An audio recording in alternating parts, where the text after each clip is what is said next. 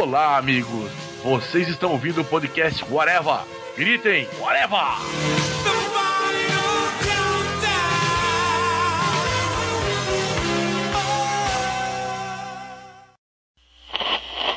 And I heard, as it were, the noise of thunder.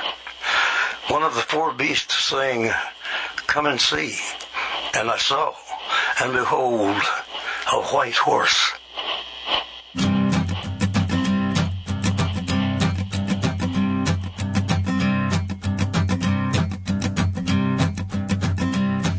There's a man going round taking names, and he decides who to free and who to blame. Everybody won't be treated all the same. There'll be a golden ladder reaching down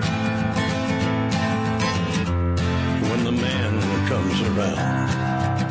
A Dicação era vai começando, minha gente, e hoje vamos falar sobre o Wolverino, o filme do Logan que estreou recentemente e que né, está arrebatando a audiência, tendo recordes e, e afins. Eu sou Marcelo Soares, para falar sobre isso comigo aqui está o senhor Tiago Moura. E eu queria dizer que a X-23 já sai na frente, que o Wolverine tem o quê? Uns 180 anos? E não sabe falar espanhol, e a menina tem 11 e já fala inglês e espanhol fluente, cara.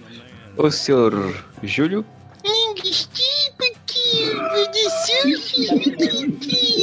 Cala no cu, porra. O senhor Fernando? Porque heróis também tem faroeste. E o senhor Zenon? Eu me machuquei hoje. Com o nariz em algum lugar. se Não sei se você sabe, o, o Z, aquele negócio que a gente tá andando no escuro, dá com o mindinho na porta, acontece com o Z com o nariz. Ele tá passando no escuro vai entrar numa porta, ele tá de lado, ele tá ali com o É, nariz da porta. ele tá na cozinha, esbarra com o nariz na porta do micro-ondas tá aberta. É o problema quando você tem uma quilha de prancha de surf na cara, né? Tava com saudade de vocês também. Pois então, a gente vai falar sobre o Logan, né? O último filme com Hugh Jackman, Hugh Jackman, sei lá como é que se pronuncia o nome dele. É De raio. acordo com o herói, é High Jackman. Hugo, Hugh Jackman. Hi Jackman. E aí eu queria começar perguntando aí, que a gente tinha uma expectativa, pelo menos eu, assim, eu tinha toda a expectativa, eu considerava como se antes nos trailers já sendo o melhor filme que ia sair. E eu queria saber de vocês, como é que foi a experiência de ver o filme? Eu queria começar com o Moura. A expectativa era o seguinte, era um filme do Wolverine, né? O que, que a gente teve até agora de filme do Wolverine? Era aquela bosta horrível. Aquele ranço de ser um filme do Wolverine, né? Que os filmes do Wolverine são uma bosta. Aí, os caras me tocaram Hurt no trailer. No trailer. E daí aquilo teve cheirinho? Cash. Hum, que cheirinho de Esquadrão Suicida. Mas não ficou cheirinho de Esquadrão Suicida? Fomos surpreendidos novamente, como diria o Zagalo, e o filme é bom. Eu assino embaixo o que o Moura falou, mas assim, eu não acho que é a obra-prima perfeita que muita gente tá falando aí no. no... Não, obra Ou nas perfeita, internet. Quarteto Fantástico, né? Que todo mundo sabe. Ah, um ótimo filme, independente de ser de super-herói ou não, foi um ótimo filme. Mas assim, pessoas têm louvado como se fosse a nova vinda de Jesus, assim. As pessoas foram surpreendidas com um filme bom do Wolverine. É, mas é porque quando você sofre muito, né, apanha muito com coisas que são ruins, aí quando vê uma coisa boa, você diz, nossa, isso aqui é fantástico. Mas uma discussão que a gente teve, eu acho que é legal, se foi na hora certa. Precisou demorar 17 anos pra ter esse filme. Assim, até precisava, assim, a, a grande questão é se precisava ter tido todos os outros filmes antes desse. É, isso aí sim é a grande É. questão. Cara, eu estava. A expectativa, eu não vou dizer que estava alta, mas eu estava esperançoso pra esse filme sim.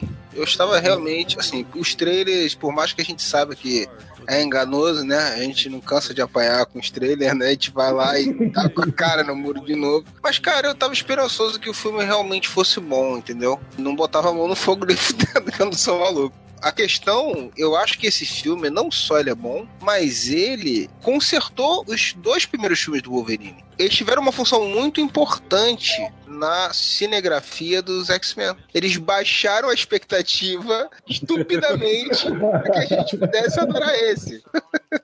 Vocês não entenderam, isso tudo foi marketing. Foram dois filmes de marketing. Foi tudo um grande plano, né? É outro grande um plano que plano. durou 17 anos pra chegar nisso. Cara, eu já tinha criado uma expectativa bem alta desde o primeiro trailer, né? Toda aquela ambientação lá do Wolverine tudo ferrado, puxando a garra com a mão, assim, que tava travadinha, né? Podia ter espirrado um WD ali, né? Pois é. Um WD-40 ali. né? Ali já dava pra você ter uma noção do, de que o ambiente ia ser bem diferente, o clima ia ser bem diferente dos outros filmes, tanto dos X-Men quanto todos os filmes da Fox, né? E eu já fui com, eu já fui assistir com a expectativa bem alta, cara. E não decepcionou, não.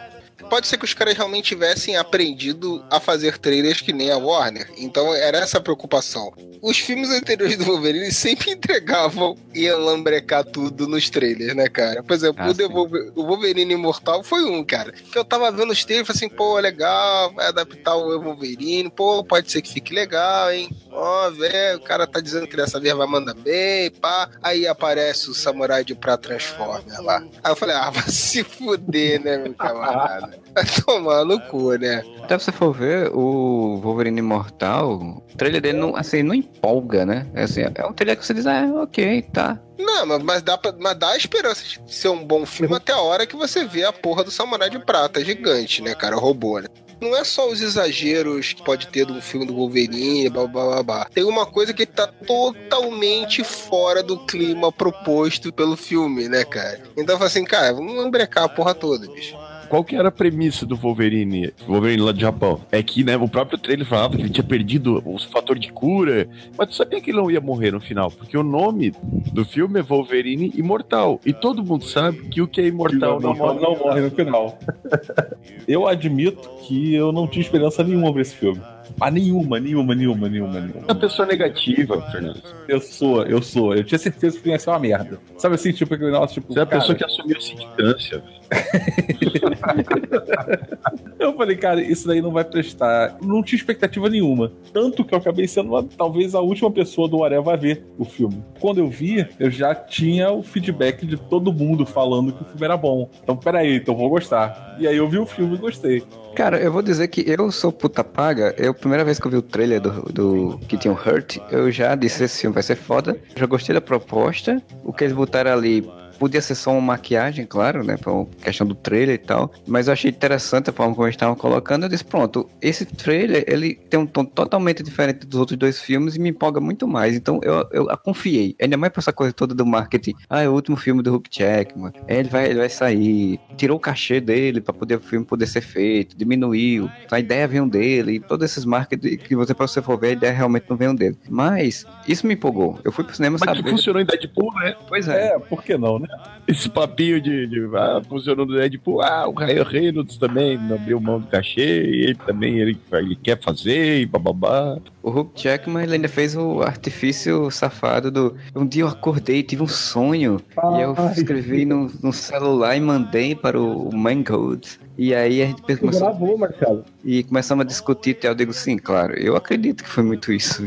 Mas, assim, o filme conseguiu me surpreender. Não, surpreender, porque, assim, eu achava que o filme ia ser bom, mas não achava que ia ser tão bom no nível que é para o que a gente já conhece do filme dos X-Men, né? Sim, concordo com o Modeste, ele não é a fantástica coisa do mundo, uma coisa mais bela e maravilhosa, assim, mas ele é muito acima do normal. Então, isso faz que as pessoas fiquem loucas, né? Porque hoje em dia, se você é acima da mediocri- mediocridade, já, já é um grande feito. Os filmes dos X-Men, eles, se você, pelo menos pra mim, tá? Que valem, né? Pra mim, que é o 1 e o 2, são filmes que começaram esse, essa onda de, de super-heróis, cara, com coisas muito legais, que infelizmente foram ficando de lado. É claro que tem muita coisa tosca, tem uma, até uma imaturidade ali de como fazer filmes de herói, né? Mas que conseguiam usar legal a, a temática dos mutantes, e, tem coisas muito legais, né? Tem a porra da tempestade lá, sempre com a peruquinha escrota, esculhambaram com a personagem que no quadrinho é muito legal, e falando umas frases estúpidas e, e exigindo mais ação, e aí botam ela pra pilotar um avião. É, mas tem coisas muito legais ali, cara. Uns temas muito interessantes que eles tocam desde o começo, cara. Assim, uma coisa que eu vejo muita gente falando é o pessoal, todo mundo fala assim, porra, eu não gostava do Hugh Jackman como Wolverine, e porra, agora o cara, não, mas eu tenho que dar o braço a torcer. Um bocado de gente falando isso aí. Cara, eu sempre gostei do Hugh Jackman como Wolverine, até porque eu evito a, parte ruim, né? Eu me foco no, no, no- que presta, né? Cara, a primeira vez que ele apareceu lá no, naquela cena do, da jaula, porra, eu falei, caralho, velho. É muito Cara, é o. Wolverine, maluco. cena. Aquele cara já me ganhou naquela cena ali, cara. E realmente, Logan é um filme que tem um perfil, um clima totalmente diferente dos outros filmes. Mas eu acho que os dois primeiros filmes do, do, dos X-Men, eles são acima da média. E tem muitas coisas que o pessoal desaprendeu, ou não aprendeu a lição. Melhoraram os filmes de heróis em vários aspectos, que ali eles eram falhos, mas não aprenderam a lição de muitas coisas legais que tinham aí, que a gente não vê mais nos filmes hoje em dia de super-heróis. O, acho que uma das sacadas que a Fox está tendo e que eu acho que vai repercutir agora nos outros estúdios é o famoso passinho pro lado que eles deram, né? Os executivos não se meteram tanto, deixaram o troço mais livre. É a segunda vez que a Fox faz isso, a segunda vez que sai o filme que a gente gosta. É, eu acho que depois do, do Deadpool e agora com o Logan, eles meio que acharam a fórmula ali pra trabalhar, né? Assim como a Marvel já, já vem fazendo, assim como a Warner não aprendeu até hoje. Eu acho que ainda é um pouco cedo pra gente pensar que isso é uma fórmula que vai funcionar. É, e eu acho que não é uma coisa assim, a, a, Fox que aprendeu tá entendendo. Assim, na verdade foi sorte, né? Acho que uma coincidência, coisas que aconteceram, que acabou dando certo, e a Fox agora vai tentar aproveitar em cima disso. Não sei é, se vai acertar. Não, dá para ela transformar isso numa fórmula, sim. Eu só acho que é um pouco cedo. Como que ela pode transformar isso numa fórmula? Cara, se preocupa em quem você tá botando para fazer isso. A pessoa realmente tem interesse, entende o personagem, tem interesse, tem, tem uma empatia com aquele grupo ali, com aqueles personagens para fazer isso funcionar? Isso pode acontecer. Tem o filme dos Novos Mutantes aí, pode ser que fique legal. O cineasta aí, a badaladinha aí, que faz filme de adolescentes e tal, isso já, já tem um ponto a favor, né? Já vi alguma entrevista falando, e pelo que falou, assim, dá alguma esperança que possa sair algo mais ou menos nesse estilo, né? De alguém que realmente está interessado em fazer aquilo ali, que eles aprendam a não lamprecar o trabalho do cara, deixa o cara trabalhar. Isso né? muito importante. É, mas assim, não, é, é um negócio que depende também de quem está envolvido realmente estar interessado e ser uma pessoa competente para fazer aquilo ali. Porque, cara, simplesmente o estúdio largar na mão de qualquer um, o estúdio não interferir é positivo às vezes, mas também não é sinal de, de garantia nenhuma de que aquilo ali vai dar certo, cara você vê que tanto Deadpool quanto Logan, eles têm uma diferença pro que tá acontecendo no resto do universo mutante do cinema, que é essa preocupação de tentar arrumar essa cronologia toda cagada. Não é nem tentar arrumar, na verdade é tipo, deixa a cronologia de lado e vou fazer a história que eu quero fazer. É, né? é não se Sim, contaminar não, mas eu digo, cronologia filmes... cagada, seria o termo ideal, né? Pode aproveitar o que te interessa da cronologia. Que nem quando o Logan fala, pontua coisas que aconteceram em outros filmes e você consegue, pô, aqui, isso aqui aconteceu em X-Men 1 se tu pegar a franquia X-Men, X-Men mesmo, eles estão o tempo todo tentando arrumar a cronologia cagada, desde First Class, né? Dias de um Futuro Esquecido mesmo é um filme feito especificamente para tentar arrumar a cronologia e não consegue também. Cara, Logan só cita o primeiro filme dos X-Men, se tu parar pra pensar. Ele só cita Estado da Liberdade e que o, o Xavier encontrou o Logan lutando na jaula ele não cita Biges, ele não cita Wolverine Imortal, ele não cita First Class, ele não cita Dia de Futuro Esquecido. E o Deadpool é a mesma coisa, né, cara? Deadpool eles usaram até um Colossus que não é o mesmo Colossus que tinha antes, velho. Eles uh... usarem um personagem que não era o mesmo que tinha antes, isso aí não é novidade, né? Tá aí o Caliban que não deixa mentir, né? Tô tentando explicar. o terceiro Caliban que tem no cinema. Tô tentando explicar quem é aquele Caliban. Pô, é o Caliban, foda-se, deu, sabe? É um nome muito comum. Pode até ser o mesmo personagem, eles não tentam explicar isso. O que tá cagando os X-Men é essa, essa necessidade, sabe? Tipo, eles já cagaram a cronologia, eles não tiveram coragem de rebutar de verdade, até por causa do próprio Hugh Jackman, né? Porque eles rebutaram tudo menos o Wolverine. Uma amarra menos, o cineasta faz um filme, né, cara? Ele não fica fazendo remendo. O terceiro exemplo que eu queria dar é o Legião, da Fox, a série é baseado no personagem, que é o filho de Xavier, mas não tem nada a ver com o universo mutante, não cita X-Men, não cita porra nenhuma. Então, uma puta série. O cara tá contando a história que ele quer contar. Ah, e é uma coisa que também tem que citar que são dois projetos pessoais, né? O Deadpool é um projeto completamente pessoal do, do Ryan Reynolds, foi o cara que encampou, foi o cara que ia atrás, o cara que fez rolar o Deadpool. E, segundo consta, não sei até que ponto isso é verdade ou não, porque também não quero duvidar de tudo que estão falando, mas também não acredito em tudo que estão falando, é que foi o próprio Hugh Jackman que bateu o pé e falou: quero fazer o filme assim, assim, assado. O é. mérito tá entendeu essa liberdade para eles. Sim. É, na verdade, ele mesmo nas entrevistas, ele não chega, né? Ele fala, né, você não leva muita fé, né?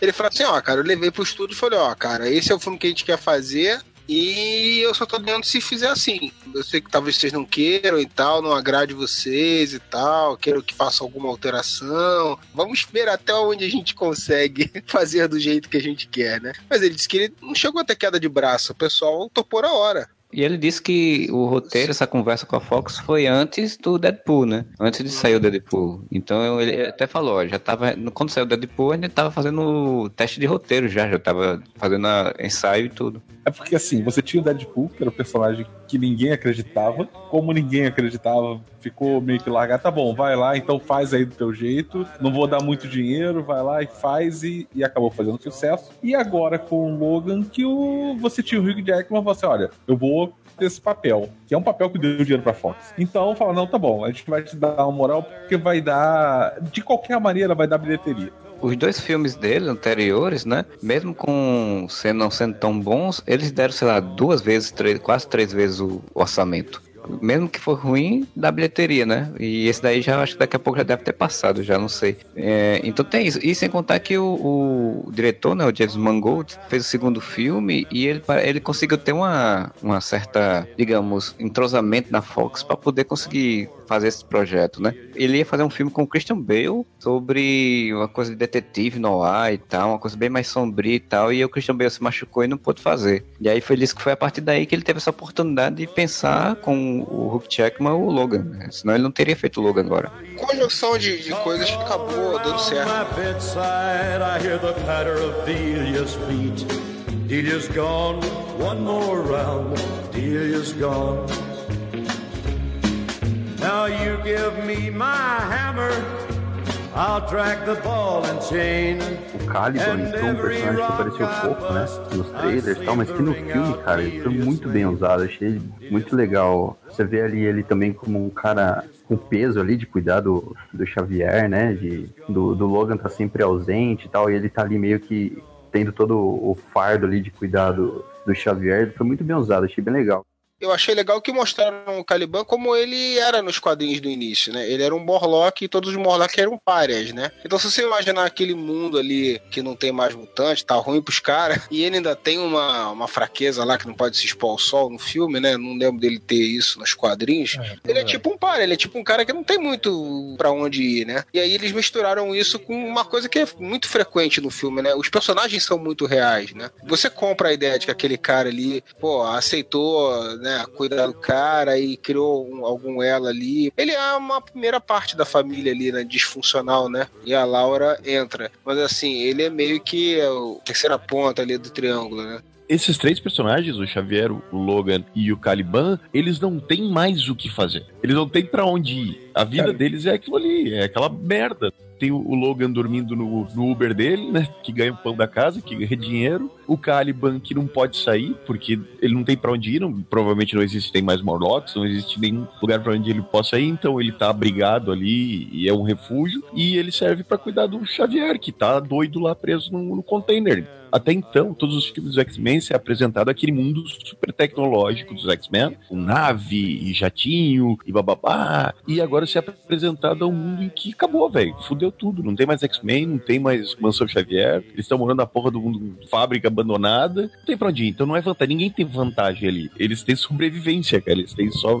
necessidade de sobrevivência. Tem uma coisa interessante do Caliban, né? Que ele, até no filme, ele diz que em um ano antes, um ano atrás da história, o Wolverine pediu pra ele ajudar, né? E ele, ele meio que, tipo, ele tá meio cansado até de ajudar, né? Porque o Xavier tá tendo lá as convulsões, tá tendo uns problemas lá mentais, e ele fica dizendo, porra, eu posso morrer a qualquer momento aqui, eu não quero morrer agora. Quando ele é confrontado com a, a possibilidade de morrer, que ele de fato entende se o elo de amizade faz mais, fala mais forte, né? Os personagens, eles não são unidirecionais, né? Ele tem várias facetas, assim. Então, tipo, você percebe as facetas diferentes desses três, né? A Laura nem tanto, porque a Laura, ela é basicamente uma coisa bem objetiva, o que ela quer. E os outros ficam meio que variando, assim. Então, isso, isso que eu achei legal. assim. Quando eu vi o trailer e quando vi a proposta do filme, foi o que me chamou a atenção. Dizer, pô, esse filme, de, de fato, vale a pena ser assistido, porque você vê que é uma proposta bem diferente do que era os X-Men estavam sendo principalmente, que era uma coisa mais mega, e mais preocupada com, sei lá, grandes dramas novelescos mexicanos, assim. O Caliban, inclusive, o Donald Pierce cita que ele foi um dos carrascos. Então, a redenção, uma dos motivos do Caliban estar junto fazendo tudo aquilo, também é se redimir da pegada que ele fez como carrasco. Né? É, ele não diz que é bem um carrasco, né? Ele, ele disse que eu soube que você Ele também. outros. Você era um pouco como a gente, assim, né? Tipo, não era um cara bom. Eu entendi que o- Donald Pierce fala pra ele, ah, você jogava do nosso lado. Porque, teoricamente, o Caliban era um dos vilões, né? Porque ele era um dos Morlocks. Você era um É. dos vilões e agora você tá do lado dos bonzinhos, cara. É E ele aparece, e o personagem aparece em Apocalipse do lado do Apocalipse, né? Tipo, ele ajuda o Apocalipse. Enquanto a aparência, cara, eles não mudaram muito, apesar de ser outro ator, não mudaram tanto a aparência assim do, do Caliban do Apocalipse pra esse aí. Não é o mesmo ator, mas ele tá com a mesma aparência. Você acredita fácil que é o mesmo personagem. Sim. E outra coisa interessante desse começo de filme é que você percebe, como você não percebe muito filme dos X-Men, que tem pouco trabalho de personagem, né, convenhamos, fora o Wolverine, e nos novos o, o, o Magneto e o Xavier e a Mística, você vê um peso nesses personagens, cara. Tem uma história, você sente o passado deles, tá ligado? Um drama que já existe na vida deles e que eles estão cansados, mesmo que você nunca tenha visto muito do Caliban, você sente ele cansado, tá ligado? Tu consegue entender que ele tem um passado. Isso é muito da direção e do roteiro conseguir passar isso. Comparado com a maioria dos filmes dos X-Men, é um filme que tem diálogos. Os filmes dos X-Men normalmente não tem, né? Entrevista, o próprio Jackman falou a respeito disso. Ele usou uma técnica que ele ouviu um cara falar quando ele ia interpretar alguém, algum personagem que era mais velho, que ele, pra simular aquele jeito mais difícil de andar, ele colocava pedra no sapato, literalmente. E que ele fez isso. E ele falou na entrevista, ele falou, então tem vezes que você vê o Wolverine e o Logan mancando ali, que eu não tô interpretando, meu pé tava realmente zoado, porque eu tinha feito isso, entendeu? Você Ainda bem que ele não interpretou o Wolverine Maneta, né? E você vê que o olho dele, na maioria, tá sempre de vermelho e tal, e que ele usou lente ali pra. Mas vai dizer um- que ele fumava maconha antes de gravar. Pode ser. Eu É, acho que a grande mundo- interpretação do Logan nesse filme se deve ao Wolverine digital que eles colocaram. É, Que ninguém nem percebeu que tinha um Wolverine digital e tinha. Um ponto que, que esse filme tem de, de diferente também, além disso daí, que finalmente, como chutaram a, a classificação etária, finalmente você tem um Wolverine cortando pessoas, né? A Gisele ficou chocada, cara. Sabe, é muito gráfico. Não só gráfico, como eles ainda fizeram a mesma coisa com a X-23, né? Que a X-23 também é gráfica. A X-23 aparece com a cabeça de um cara decepado e joga assim pro Aquilo foi genial, Essa menina cara. vai ter muito pesadelo até crescer. A guria do Hit Girl fez isso alguns anos atrás e aqui Moraes tá ótimo. Tá? Pois é. Quanto ao grafismo da violência do filme, ajuda pra caramba, é lógico, mas eu acho que ele não é elemento definidor da qualidade do filme, entendeu? Conseguiria talvez fazer algo similar sem precisar mostrar literalmente a garra do Wolverine atravessando a cabeça do cara. Pode mostrar que a- atravessou sem fazer aquela cena Tarantino. Não tô dizendo que isso é ruim, eu tô dizendo que eu não vejo isso como o filme a ser bom, entendeu? Toda essa questão de escolha de ser assim, além de tentar fazer uma coisa diferente do que normalmente era feito, né? Era também para poder casar muito com a ambientação, né? Porque assim, o filme ele é um filme totalmente faroeste, né? Toda essa inspiração mesmo, até a inspiração dentro do filme com o Shane lá, os brutos também não Sim. também amam e toda a questão de, de perigo, né, de sobrevivência. Então, tipo, essa coisa de cara cortar e sangrar e arrancar a cabeça, tipo, é lógica mesmo de sobrevivência, né? Tipo, eu estou precisando sobreviver e vou fazer tudo possível para sobreviver. E vou deixar É, isso bem claro para você. Vamos falar a verdade, né, cara? Todo mundo queria ver o Wolverine desse jeito, né, cara? Então, Faz tempo. assim, se a gente, se a gente pensar no, no, no X-Men 2, tem um pouco isso, né? Aquela cena da invasão da, da mansão lá, tem um pouco. A gente tem um aperitivo do que poderia ser um Wolverine bem feito, assim, no cinema. E todo mundo sempre quis isso, né, cara? E nunca, nunca foi satisfatório, né, cara? Então, eu acho que nesse filme, é, eu concordo com o Moura, não é definidor de nada, mas era um elemento que tinha que estar ali. E, felizmente, pela ambientação, por tudo isso que até que o Marcelo falou, não é um, um elemento estranho ali no meio. Eu acho até que em alguns momentos os caras pesaram um pouco demais. Pra mim, que tô indo ver um filme do Wolverine, é perfeito, entendeu? Se enquadra perfeitamente do personagem. Pra mim, eu, eu, eu senti que tinham pesado um pouco demais quando eles tem a cena do, do Hotel Cassino lá, e tá os caras tudo parados, ele enfia na garra no, na cabeça do cara. Eu digo, cara, o cara tá parado, você não precisa enfiar a garra na cabeça do cara, você pode só cortar o pescoço. Ele mesmo tava com dificuldade de se movimentar, né? Por causa do efeito lá que o, Xavier tava passando, né, cara? E quando você tá com dificuldade de se movimentar, você não, você não consegue ser tão sutil assim nos teus movimentos, né? Imagina tu tá cambaleando, não tá conseguindo se manter em pé. Cada, cada mãozada que tu dá pra, pra se apoiar em alguma coisa é, é, é aquele movimento brusco mesmo pra você ter força pra seguir adiante. Então, pra mim, foi bem orgânico. E aquela cena achei muito maneira. Por falar nessa cena do hotel, cara, final da cena, né? Um pouco depois da cena até. Que eu achei muito legal, cara. A princípio era para ter uma cena inicial do Wolverine chegando na, na mansão lá em Westchester e encontrando os X-Men mortos, né? Por causa do piripaque lá do, do Xavier. E eles optaram por não colocar essa cena no início, tirar ela do filme. Você vê que, assim, você não precisava ter explicado isso, cara, porque só um- uma frase da repórter falando no rádio você já entendeu. Você, putz, cara, o Xavier matou os X-Men. Quem conseguiu entender, entendeu. Porque eu vi gente perguntando, mas quem matou foi o Wolverine? Eu digo, gente, eu vi alguém falando, não ficou claro quem foi que matou. Eu digo, gente, mas pelo amor de Deus, a mulher fala no, na rádio que houve um acidente no igual, um, em West.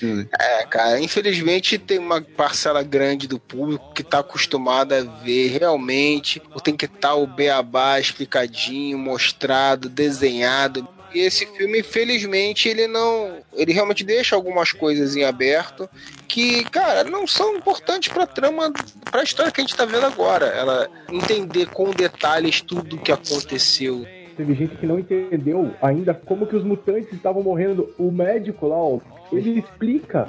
Na hora que eu assisti o filme, achei um tanto exagerada, mas é como você falou, tipo, é necessário de fato explicar pro povo entender, né? Porque eu imaginei assim, os mutantes tão, não estão nascendo mais, o, o cara até fala, 25 anos atrás que parou de nascer mutantes, não precisava também explicar, né? Mas assim, eu achei interessante porque, apesar de desconsiderar o X-Men 3, né, com essa re, reboot toda aí que fizeram lá com o X-Men Dias de Futuro Esquecido, no X-Men 3 os caras fizeram a cura de fato e estavam injetando as pessoas. Numa nova realidade, vai que os caras não fizeram a cura para injetar tão publicamente, né? Aí o cara resolveram fazer dessa outra forma. Vamos meter nos produtos aí que o pessoal vai comer e vai modificar o gene humano e não vai nascer mais mutante. Só um detalhe com relação a essa, essa cena do, da morte dos X-Men e tal. Isso aconteceu nos quadrinhos, ou de Man Logan, só que foi diferente, né? Foi o, o mistério que manipulou a mente do Wolverine pra ele. Matar todo mundo, matar todo mundo. É, ele mata os X-Men achando que são invasores da mansão lá. No quadrinho tem porque tem isso. No filme ia ser gratuito. Ia É, ser fanservice. Mas tem até uma certa, diria até uma brincadeira, eu acho, disso, que é quando o, o Xavier tá lá dentro do carro que eles estão pra fugir, e o Xavier meio que fica tentando entender o que aconteceu, e ele até pergunta, Logan, o que foi que você fez? Assim, como se ele achasse naquele momento que o Logan que tinha matado os X-Men, que tinha feito alguma coisa, né? Meio que uma tentativa de, sei lá, de fazer uma referência, assim, ao, ao Logan nesse sentido, né? E até o Logan fica, não, não quero saber, não quero saber. Oh. O lance que, que você tá falando, pura, né? Aquilo foi tão meio que jogadinho no final. sabe? No final alguém falou assim: puta, tem que explicar porque que não tem mais mutantes. Aí o cara falou: não, a gente botou os troços no cereal e na água e daí não nasceu mais mutante. Sabe? Eu fiquei tão jogadinho assim que não precisava. Tira aquela linha, você não precisava explicar porque que não nasceu mais mutante. Não nasceu, foda-se. E- É, eu também achei quando assisti o filme que não necessitava, porque, tipo, não nasceu porque era um, só uma fase, né? Tipo, um período que teve essa mutação, aí a mutação passou, como acontece na história, E- né? Ah, a gente fez um troço, botou na comida e deu pra vocês. A gente quem? Vocês dessa organização gente específica, quem, né? tipo, o mundo... Os, A gente os- nessa organização deu para todas as pessoas do planeta inteiro. Como todo mundo sabe. Os Illuminati controlam tudo.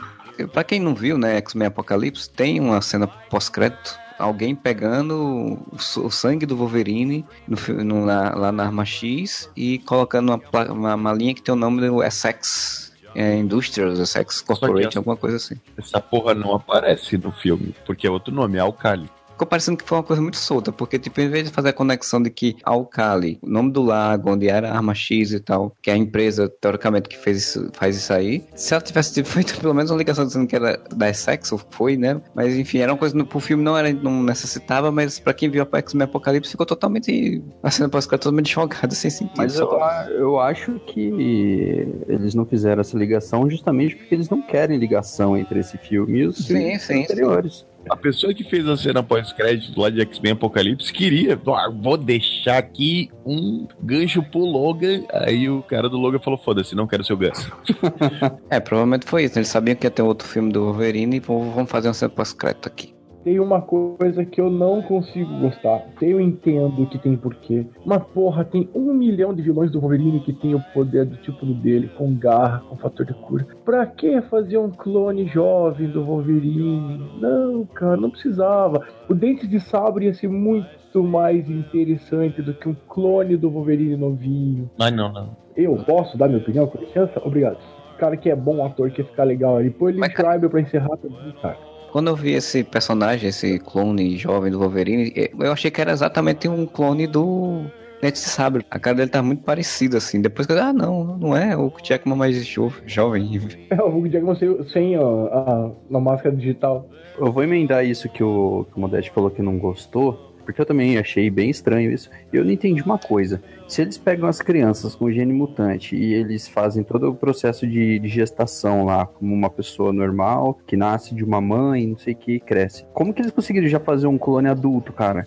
Ah, É, crescimento não. acelerado. Eles falam assim no momento do filme lá que, naquele vídeo maravilhoso, em que uma enfermeira que não tem experiência de edição nenhuma edita É outra Como é que coisa. tu sabe como é que é o aplicativo do futuro? Os offs já bota eh, os inserts, já bota tudo. Então, mas no vídeo ela fala que tinha os jovens, eles estavam tentando treinar eles, não estavam conseguindo controlá-los porque eles eram emo- emotivos, muito, muito humanos. E aí, de repente, do nada, eles conseguiram fazer uma arma nova onde não precisavam mais dos garotos e iam matar todos os garotos porque comprometia eles e tal. E porque tinha uma arma nova que tinham conseguido. Então quer dizer que da X-23, que era um clone do Wolverine jo- nasceu normal, eles fizeram um clone adulto para X, pro X-24 adulto, assim, do nada. Assim, tipo, né? Essa, essas, essas viradas de filme necessárias, né? Que os caras precisam fazer uma coisa maior. Era o meu, o meu maior medo quando saiu as, as primeiras resenhas falando do filme, que tinham visto, sei lá, 30 minutos do filme e tal. Meu maior medo era o terceiro ato, porque eu me lembrei exatamente do Wolverine Imortal, que no terceiro ato que aparece o Samurai de Prata. O Wolverine vai ter que enfrentar alguém, e aí, tipo, quem ele vai enfrentar? Ainda bem que, tipo, não foi um monstro gigante de novo e tal, né? Foi uma coisinha, dá pra levar. Assim, não me, não me incomodou tanto, até se você for levar metaforicamente, que ele estava enfrentando a versão animal dele, selvagem, que é aquilo que ele sempre tentou fugir no filme dos X-Men. Mas modéstia, Tentaram duas vezes, desde sabe foi uma bosta. só porque ele é do WWE. Não, o, o que foi a lutador da WCW era o primeiro. Caraca, sabe o é Modeste- Billy Schreiber é um Modeste- ator, cara. O modesto fanboy do, do Deixa de Sabe. Mas isso aí eu vi muito como uma coisa bem da literalidade, né? Ser, ser literal. Ah, não, vamos botar um monstro irracional para ele enfrentar que representa ah, o lado irra- irracional dele. Então ele tem que enfrentar ele mesmo, que esse é o dilema do filme, né? Tipo, ele não quer ser aquilo mais. É a melhor coisa do mundo, podia ser diferente. Mas, enfim. Mas também não é ruim. Dois comentários sobre o Clonerini. Cara, eu realmente acho que, tipo, a saída do Clonerini, não vou dizer que eu gostei 100%, mas eu não consigo pensar em nenhuma melhor. Durante o filme, eu até pensei, putz, podia ser o Dente de Sabre. Não, foi uma bosta já. Tentaram duas vezes o Dente de Sabre, não deu. Podia ser um outro vilão qualquer, mas não ia ter o, o impacto de ser a versão. Eu cheguei a pensar, depois até comentei com o Júlio, que poderia ser divertido se eles chamassem o Douglas Scott pra fazer um vilão que fosse um Wolverine. Assim. Os portais de notícia da Nerd botaram assim, ó. Como é que é o nome do diretor? Eu esqueci agora, desculpa. O James Mangold. James Marsupilami fala que se baseou em, em filme da DC para fazer Logan. Só para né, fazer aquele clickbait fã do Zack Snyder ir lá e dizer, tô chupa, mas quando você lê a notícia, você descobre que diz ter eh, se inspirado muito no Superman do Reeves. E o que que acontece em Superman 3? O Superman enfrenta seu gêmeo maligno, cara. Então, Se ele tivesse se inspirado no Snyder, aí talvez aparecesse o, o Dente de Sabre. Cara, esse lance do, do X24, pessoal, gerou um- um- uma torcida de nariz, não, espero que não do Z, de muita gente, inclusive minha também, cara. Assim, logo que apareceu, assim, ah, velho, não, não, tá de sacanagem. Mas, cara, durou poucos segundos. Primeiro, porque a, a luta é maneira pra cacete, cara. De imediato, duas coisas me vieram à cabeça. Isso que o, que o Marcelo vocês já comentaram. Cara, pensa bem, isso é a despedida do Hugh Jackman como Wolverine, cara. O filme é do Wolverine, cara. Embora o, o Charlie Xavier tenha roubado a cena, o filme é do Wolverine. Todo esse fechamento de ciclo, tudo isso daí é, é importante pra essa despedida do cara, entendeu? Ele confrontar literalmente a versão animal dele, tem uma solução melhor. A única solução melhor é essa que o Bora falou, cara. E essa do. Seria muito maneiro se eles botassem o ator que, que ia ser o Wolverine, né? E seria uma metalinguagem legal se eles tivessem feito isso. É a única solução que eu consigo imaginar melhor. Deixaria menos essa birra de terem feito isso, né? Que eu até brinquei no- na minha apresentação, que o pessoal tá reclamando muito disso. E seria uma saída realmente inteligente e interessante. E outra coisa que eu gostei muito, a, pra mim a melhor revista pra se adaptar no cinema, que é a revista cinematográfica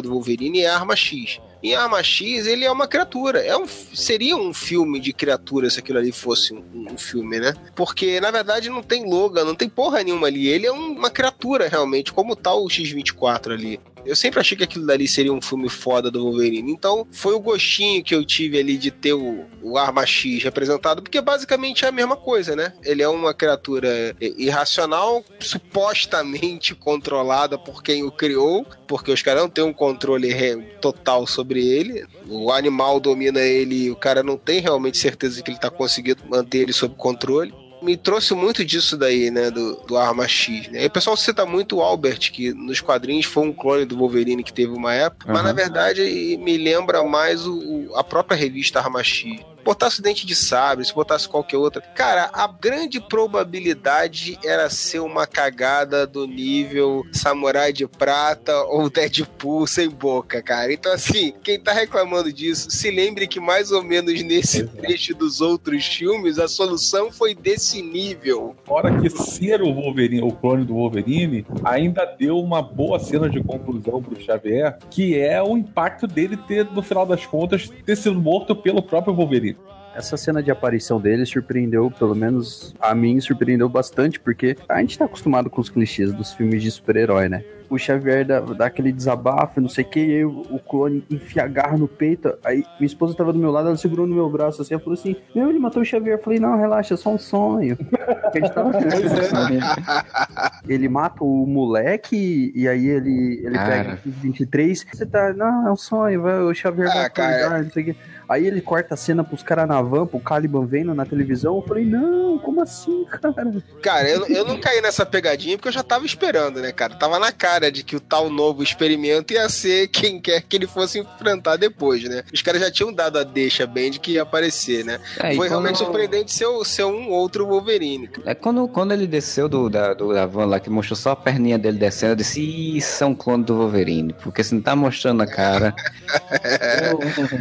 Mas teve duas coisas que eu vou falar rapidamente sobre isso daí. Teve mais duas coisas que eu achei legal do clone do Wolverine, que foi, um, as duas vezes o Wolverine, o Logan, o Old Man Logan, perdeu, cara. Ele nunca teria ganho dele Sim. mesmo em plena forma e com a fúria animal e sem nenhuma humanidade ao lado dele. As duas vezes ele dependeu dos outros pra conseguir se safar e nem assim se safou, né? Vamos dizer a É, verdade. é que nem o Pelé hoje querer jogar contra o Pelé de Sim. antigamente. Exato. E outra coisa que a gente ainda não falou do filme, que é, eu acho que o ponto principal do filme, é a coisa mais legal do filme, que são essas relações entre pessoas, principalmente do Logan com o Xavier. Cara, aquele final dele ali, cara, tem muito dos componentes dessa relação que já tinham sido mostradas, né? Da família quebrada, daquelas tiradas que um tem com o outro, às vezes amargas, às vezes do cara que tá doente, não quer tomar o remédio. Aquela relação que é muito próxima da vida real, assim, que todo mundo já passou por alguma coisa que não seja idêntica, mas que, que tem esse componente, né, cara? E aí, naquele final, de quando ele vai lá e, e ele tá pouco se fudendo pra Laura e pro cacete A4, pra ele é o pai dele que tá lá, né, cara? Ele, que ele sobe lá. E que ele encontra o, o Xavier morto, né? E ele, cara, não fui eu, não fui eu. Também trouxe pra mim muito esse sentimento, assim, de uma relação real, diferente das coisas que a gente costuma ver no cinema. Sempre tem que ter um puta discurso, sempre tem que ter um clima. Que é muito aquele negócio que, cara, nem sempre você tá do lado da pessoa, que, entendeu? Você nunca. Muitas vezes a pessoa vai e você não consegue dizer, ou a pessoa saiu com. morreu com uma ideia errada do que você fez, ou do que você pensava, do que você achava dela. Tem muito isso, é, ajuda a construir, embora bem subliminarmente, pra mim ajudou a construir essa credibilidade, entendeu? N- não tem aquelas cenas é, manjadas de Hollywood que o cara tem que fazer X, Y, tem que dar um discurso, tem que ter aquele climão, não sei o que lá. Eu acho que eles conseguiram tornar aquilo intimista e tocante ao mesmo tempo. Foi o famoso se morrer, morreu, né? Putz, É, não precisou o Wolverine entrar no, no quarto, olhar pro Xavier e berrar. Não! Exato, exato.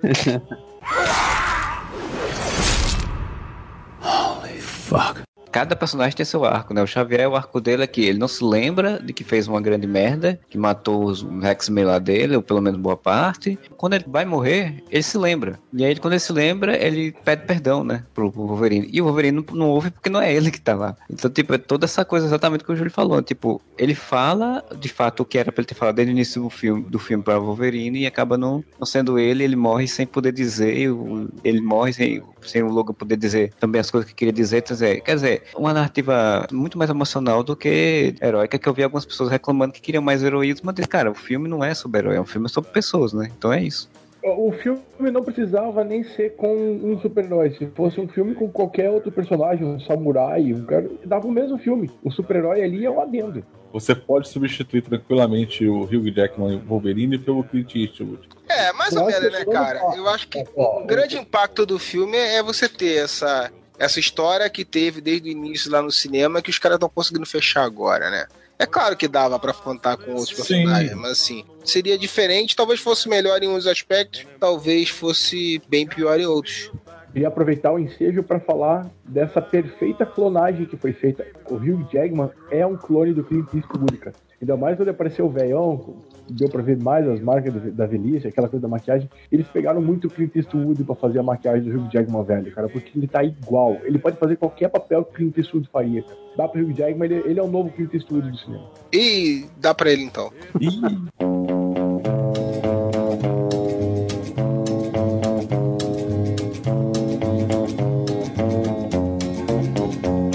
Eu ouvi coisa pra caramba, eu concordo com muita coisa. E eu só queria dizer que é um puta filme. É só isso aí? Falou, mano. Esse foi o cameo, cameo do Duende. Por falar em easter egg, É, exatamente.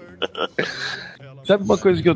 Não é que eu não gostei, mas que me deixou triste no filme? Não precisava matar a família do Soul Glow, cara. Cara, Coitado, é, pô, que- cara. cara, é aquela velha história típica de, de- também de faroeste, né? Quem, quem reconheceu ele aí? Quem vai reconhecer? O, o Moro não tinha reconhecido, eu que falei pra ele. Vocês reconheceram quem era o cara da fazenda, pô? O pai da família lá? hum, não? Não. Eu sou o Globo Príncipe Nova York, pô. Aquele Putz. cara que era namorado da menina lá, que tinha aquele cabelinho com Soul Globo, não sei o quê. Sabe uma coisa que, que eu achei interessante? A cena que a família morreu, porque se você para pra pensar no filme do Wolverine, ele acaba parando na fazenda de um casal idoso e não sei o quê, e aí mata o casal. Vocês lembram disso, né? Sim, do primeiro filme, né? Isso, é. E ele se importa pra caramba, fica bravão e mata os caras. E tipo, meu, já aconteceu tanta merda na vida do cara que a família morre e ele, tipo, de novo, né? Ele não teve tempo de se importar muito com a morte dos caras ali.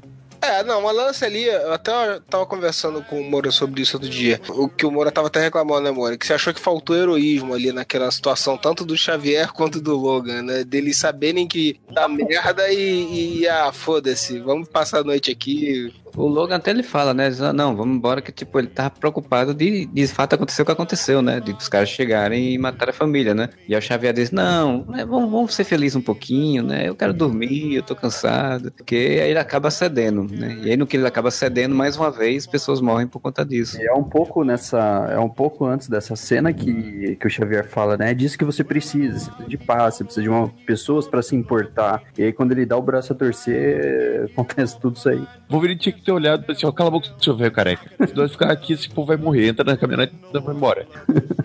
Tem, cara, mas é, cavalos que escaparam e mataram a família. Aliás, que ceninha vagabunda no trailer, né, cara? Que enganou todo mundo. Que o Logan fala assim: ah, alguém vai aparecer pra ajudar. E o Xavier fala assim: ah, alguém já apareceu. E todo mundo, ó, tá falando da menina, X23. Não, tô falando dos cavalos, pô. Ah, sim, sim. Ah, é A verdade. cena, a cena se refere a uma outra coisa completamente diferente do que o trailer dá a entender. Mas, cara, a função do trailer eu acho que nunca foi tão bem executada assim. Embora isso seja, vamos dizer assim, pegou isso daí e jogou em outro contexto. Mas o trailer consegue dar, não sei se vocês concordam comigo, cara. O trailer consegue passar o clima do que vai ser o filme, cara, perfeitamente. Até nisso, é uma cena que você consegue imaginar perfeitamente que poderia, dentro do filme, estar assim aplicada à Laura, cara. Por acaso não tá, mas o cara no trailer malandramente Sim, usou isso dessa forma. Faltar o heroísmo, eu acho que, cara, teria sido. Ah, não sei se teria sido melhor, cara, mas é- sabe quando a família apareceu e o cinema inteiro deve ter pensado, ok, essa família vai morrer, né? Quando eles estavam jantando. Sei lá, se a gente visse a, a, a X-23 ou o Logan conseguindo salvar pelo menos parte da família, vamos supor, a mulher e o filho, pelo menos. A mulher fica viva junto com o filho, todo mundo morto, e aí, ah, o marido morreu, tá tudo cagado, matou minha família, e agora vamos, vamos continuar a vida. Porra, bosta, né, cara? Pra deixar o filme um pouquinho menos triste, porque o filme é muito triste. Para, o pessoal saiu do, do cinema, parecia uma marcha fúnebre, não parecia que tinha acabado de ver um filme de super-herói. É porque não é um filme de super-herói, né, no final das contas. Essa é a grande questão. Acho que muitas pessoas foram pro cinema ainda, ainda esperando aquele Wolverine normal que a gente tem acostumado, né? Vi relatos de pessoas saíram chorando do cinema porque o personagem tinha morrido e você acompanhou todos esses 17 anos do personagem aparecendo, o ator aparecendo com o personagem e tal. E é toda essa tristeza e morte e sangue e tudo no filme, então é, é realmente bem pesado, assim. Mas o negócio da família eu achei muito interessante também. O filme ainda se preocupou em fazer uma relação social, uma discussão de relação social ali, né? Porque, tipo, o cara comprou a fazenda, ele é uma família de negros, e ele tá num local que é bem, provavelmente bem racista. Outro cara que era querendo pegar o terreno, que era um negócio lá de milhos, Que era branco. que era branco, tex, bem texano, né? Com aquele chapéuzão e tal, não sei o que, que ficava sacaneando e querendo que a família fosse embora e ameaçando eles de morte, né? Quer dizer, tipo, no meio disso tudinho, o filme ainda quis fazer uma crítica social dessa, assim. Isso eu achei muito legal. É um pote que vem do nada e não vai pra lugar nenhum também, né? Mas é legal. Isso é uma vez na América, cara, que é exatamente isso. No Oeste, uma vez no Oeste. A, a grande companhia que quer comprar o terreno do cara lá. tipo, É só uma referência a um Western, cara. Participação de Hugh Jackman no podcast. O Wolverine gritando Jim.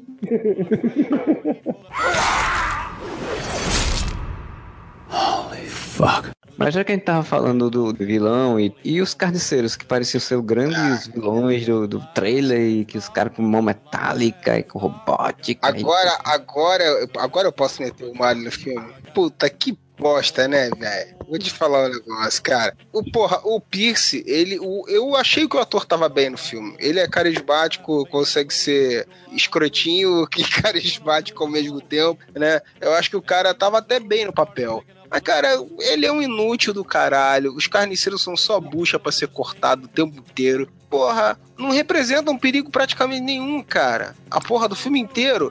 Mas o que me deixa mais puto não é nem isso. Se você parar botar dentro do contexto, pô, tudo bem. Esses caras estão enfrentando no Logan ainda que é meio fudido. E essa menininha que é puta que o pariu, né, cara? A menina é, é- é o cão chupando manga. Eles estão num mundo que nem tem mais mutantes. Esses caras com essas breguetinhos cibernéticos que não servem pra porra nenhuma no filme. Eles devem ser os tipos de rei da cocada preta, né, cara? Por isso que tem uma porrada aí. Para de ter gente aí pra morrer. Quando eles encaram uma ameaça que eles não têm tido mais esse tipo de ameaça no mundo, os caras estão se fudendo de verde e amarelo. Ok, vamos forçar a barra e tentar enxergar dessa forma. Mas caralho, os caras fizeram uma porra na experiência com as crianças, todo mundo fugiu. Pegaram criança nenhuma, foi todo mundo pra porra do Éden. No final ainda estão perseguindo as crianças. Porra, não tem um dardo de sonífero, não tem uma porra qualquer pra pegar essas crianças. E pra que que eles ainda estão mantendo essas crianças vivas? Não era pra matar as crianças. Os caras não matam as crianças também. E ainda pega as crianças com poderes, amarra com uma breguetinha vagabundo, tudo junto ali, uma do lado da outra.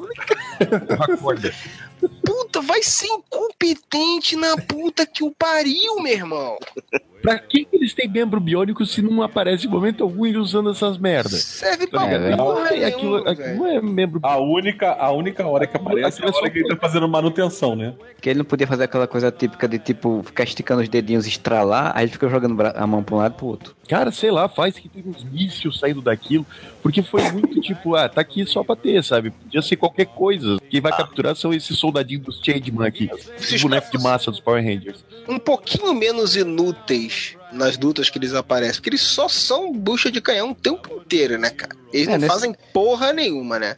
Nesse sentido, até acho que o Donald Pierce, ele que devia ter matado o Xavier, porque criava pelo menos uma coisa, né? Tipo, ele pelo menos fez algo, assim. Ele, ele chegou a fazer algo de fato ameaçador e tal. Na verdade, quem ameaça mais é o doutor lá, que eu sempre esqueço o nome, o cara que criou, o Não sei o Zedan. nome lá. O Mengele. Mengele. É o Mengele lá deles, é mais ameaçador porque ele pega o Caliban e bota no meio do fogo, do sol e faz o Caliban pegar fogo, né? Queimar. Pô, é uma coisa ameaçadora, de fato, né? O Donald Pierce não. O que mais me incomodou foi a incapacidade total dele de lidar com as crianças que eles mesmos estavam criando. Falei, porra, velho, que não capturaram ninguém, não mataram ninguém, não fizeram porra nenhuma. Eles Ah, não tinham nenhuma contramedida pra caçar elas. né? Não, não tinha porra nenhuma, cara, pra usar contra as crianças. Falei, que... Os caras têm muito a aprender com o rock ainda, cara. Digo, o rock do Guardiões.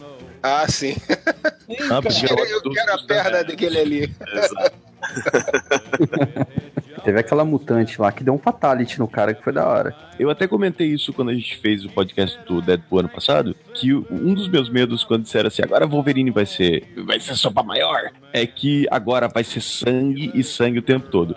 Velho, o Wolverine e a X-23 sentando a garra na cabeça da galera, completamente compreensível, mas todas as crianças são psicóticas, né, velho? Porque todos eles usam os poderes, tipo, pra destruir com toques de crueldade. Foram criados pra aquilo, cara. Eles foram criados pra isso, mas tem uma hora que a enfermeira fala: pra que servem armas se elas não querem matar? Então, por isso que eles extinguiram, porque as crianças não eram violentas.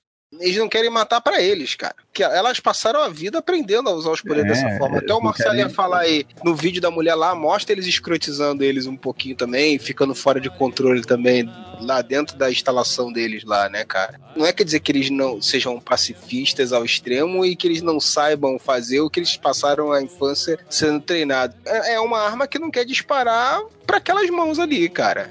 É perceptível como decisão de roteiro já tá liberado. Vamos fazer os mutantes usar os Ah, poderes sim. deles da forma mais gore possível. Cara, Aí, tipo, a menina que sopra gelo, sopra gelo e quebra pra explodir sangue. Criancinhas cruéis chocam e é foda, cara. Então os caras falaram, vamos descer o cacete agora. Aquela menina que joga lasca de ar, cara, que ela joga as lascas, Explode o cara. literalmente explode o cara. Eu acho que ela foi a, a que mais judiou de alguém ali no filme. Não foi nem o Wolverine nem a X-23. Foi essa Ah, menina não aí. foi não, não foi não. Aquele cara que morreu com- contra todas as crianças que ficou no chão lá, o, Pierce. É o Pierce. Mano, o cara foi enrolado num cipó, cara foi congelado, foi eletrocutado, o cara foi estripado. O cara... Cara, ele tomou um Tá fatality que Eu, completo. eu vejo o diretor falando assim: é, o diretor tava fazendo um filme do Mortal Kombat. É, Foda-se no cara. final. Ele tomou o brutality. Maximum brutality. O cara tomou especial. É, Eu fiquei imaginando. Todos os personagens do jogo entram na Alguém- tela e destroem o inimigo ao mesmo tempo. Eu imaginei o que saiu uma notícia tipo, ah, o, o próximo filme também vai ser, né, pra 18, X-Men, não sei o que. Eu fiquei imaginando, tipo, um filme que, sei lá, o Wolverine arranca a cabeça das pessoas com a rajada ótica, né, mano? Deus Tempestade. O, o Ciclope, o que, que eu falei? Massacote. E como é que é? Mascote. O que eu disse? Massacote. Como é que é? Mascote. A vampira encosta no cara até o cara virar esqueleto, assim. É um leve exagero que eu temi que fosse acontecer. Como eu falei, não estraga o filme, o filme é muito bom. Mas dá pra ver que é o diretor sem, sem freio, assim. Agora eu vou fazer É, cor pra posso, posso, posso falar sobre isso também? Porque assim, eu acho que é meio que um grito, vai, entre aspas, de liberdade dos diretores poderem soltar um pouco a mão e exagerar propositadamente nisso, sabe? E falar, puta, eu posso agora, depois de filmes como Kick-Ass, Deadpool, soltar um pouco a mão no Wolverine, entendeu? Ver um cara mais violento, um cara mais emputecido com o planeta, poder mostrar uma cena dele fincar uma garra no, no crânio de alguém, cortando a cabeça, decepando, que tipo coisa que a gente não conseguia ver nos outros filmes. Eu queria ver muito o Wolverine em ação, estripando a galera. Cara, é o cara mais feroz do, do grupo do- dos X-Men. É o cara mais casca grossa, é o cara mais né, nervoso, com temperamento explosivo. E a gente nunca foi presenteado com ele com, umas, com cenas como tem nesse filme. Eu concordo muito com o Freud, que o X-Men 2, que ele falou, se não me engano, um tempo atrás aí, que a gente teve um, uma pitadinha, assim, do que ele poderia fazer se, se um diretor bancasse essa cena de violência dele. E foi uma das melhores cenas do Wolverine que a gente teve até então, até chegar nesse filme. Eu não achei, assim, uma coisa tão exagerada, porque não, não teve isso nos outros filmes, entendeu? Por um outro lado, aí eu vou, vou ser escroto. Cara, tinha que ter matado os moleque também, cara. É porque, ah, não vamos matar as criancinhas Não no final. morreu nenhuma Cara, criancinha. porra, eles simplesmente tornaram os vilões completos inúteis o filme inteiro. Porque pra mim o mais crucial é os caras não conseguirem fazer nada contra as crianças, cara. Porque, porra, é o que eu falei, você consegue até forçar a amizade um pouquinho e, né, e colaborar e, e aceitar a buchice deles no restante do contexto. Mas, porra, caralho, nem os moleques, cara, nem eles capturam os moleques, não fazem nada. Não, Quando eu vi aquele gordinho correndo, eu falei, ah, morreu. Olha não, Mas- se fosse mas gordinho era bullying. Mas eu achei que isso aí foi a pitada de Mad Max do filme, cara. Tem aquele monte de gente pra, pra servir o cara e não consegue fazer bosta nenhuma. É a pitada de Mad Max além da culpa do trovão, né? Cheio Exato. de criancinhas.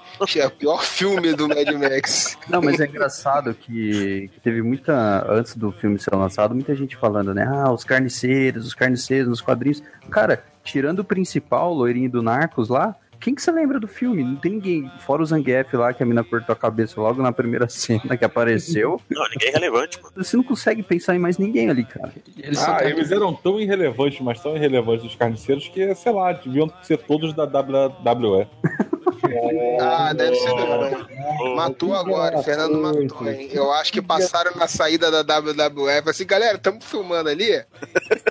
Vocês querem um cachezinho extra? A partir desse ponto começa um novo podcast. Não foi nas filmagens. Nesse futuro do Logan, em 2029, todos os lutadores de WWE receberam implantes biônicos É, isso aí. viraram mercenários. e passaram a ser os carniceiros. Sim, e por que, que não conseguiram fazer nada com o Wolverine? Eram inúteis? Porque eles só fazem lutar de mentirinha. É, exatamente. Os outros que não estão aí, que não são carniceiros, eles vão virar o Raio Negro no. O Raio Negro. O Adão Negro no filme da DC, né? Raio Negro. O Modeste sempre tenta dar uma saída assim, né? Sempre, não. E sempre evoca o The Rock. É, sempre tem que chamar o The Rock, né, cara? É a carta mais forte do Yu-Gi-Oh! dele. É, comes a Rock. challenger. Que eu. Eu invoco o The Rock com tatuagem Maori. The Rock, eu Ah, pra escolho você. Eles são um pouco mais inúteis. Eles podiam nem conseguir entrar na WWE e ser o Jason Momoa, né? Fazer o Aquaman. Cara, ninguém tá se ofendendo quando você fala do Jason.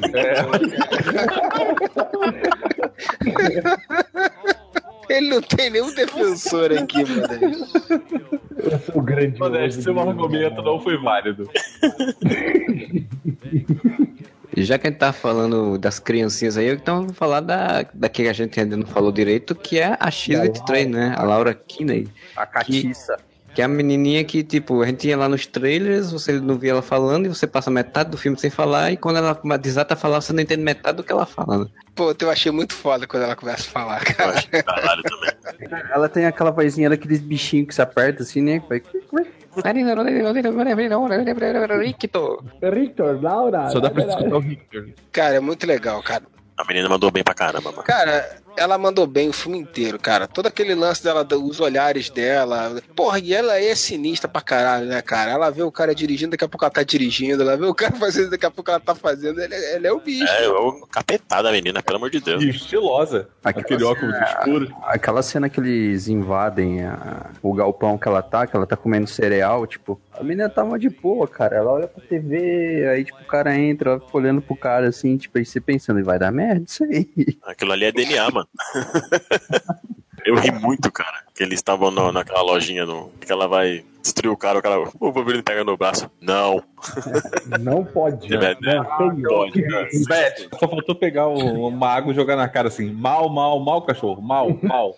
Tem. Ah, e ele tá falando como se estivesse falando como um animal mesmo, né, cara? Ele, ele não tem noção do que, que ela consegue entender, do que, que ela não consegue entender, né? Até porque ela não falou até esse ponto do filme, né? É. Cara, a indignação do Wolverine quando ela fala a primeira vez é muito bom. Você falava? Até o, o pai lá da família lá, né, do- da família que morreu, o cara fala, "Ah, quanto tempo ela é assim? Aí ele faz, assim como? E o cara, o cara fala, eu entendi o que tá acontecendo. Ele faz uma cara tipo assim, tipo, puta, vou ter que matar esse cara. Aí ele fala, ela é muda, né? Pô, o cara trabalhou quantos anos no plantão médico que não conseguiu fazer o diagnóstico da menina, né? Ele era do plantão médico também, esse cara. O Sogol. É, eu sou- Agora minha cabeça explodiu. Caraca, o Modeste é sempre atrasado, né?